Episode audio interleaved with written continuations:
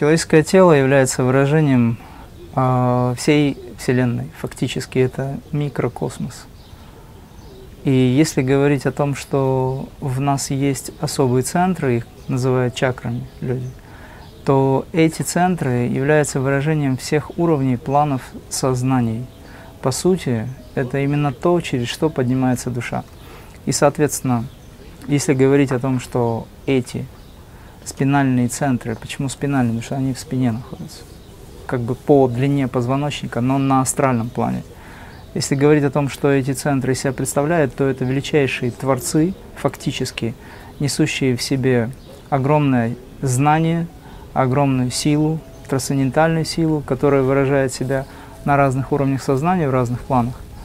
И через эти шесть чувствительных спинальных центров мы, практикуя, возносим свое сознание до небес. Все знают, что такое Муладхара, Сватхистана, Манипура, Анахата, Вишудха, Аджна. Ее иногда называют Агья, но это неправильно. На санскрите, если говорить о правильном написании, то читается как Аджна и Сахасрара. И по сути эти центры являются центрами трансформации. Как работает эта система? В йоге высокого пути, в практике крия, мы запускаем механизм сознательно, дыхание подконтрольно ментальному плану. Есть высокая идея, мы начинаем выполнять техники крия, где мы фокусируем свое сознание в спинальных центрах. Шесть чувствительных спинальных центров, они очень чувствительны обладают этими качествами, обладая такими качествами чувствительности, они фактически позволяют нам получить знания, которые даны нам свыше. Об этом сказано в древних писаниях также. И если говорить о том, что мы находимся в практике сознательно, концентрируя свое внимание на этих чувствительных центрах, то потихонечку, высвобождая энергию в виде информации, мы, получая эти знания, можем прийти к той реализации, о которой мечтаем.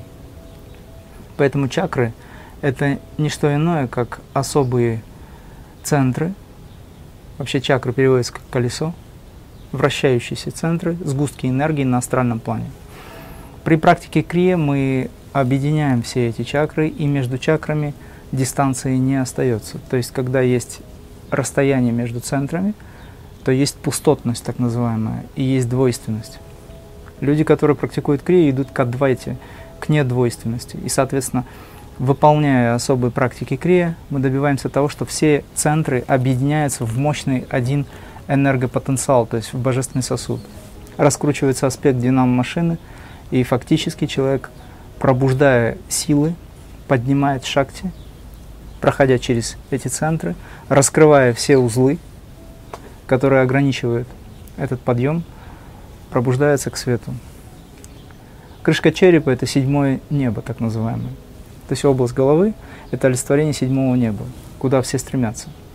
Это место, где пребывает трон Бабаджи или Махаватар Бабаджи, Сай Баба, если хотите, как образ. Это Христосознание. И наше сознание должно подняться до этих небес.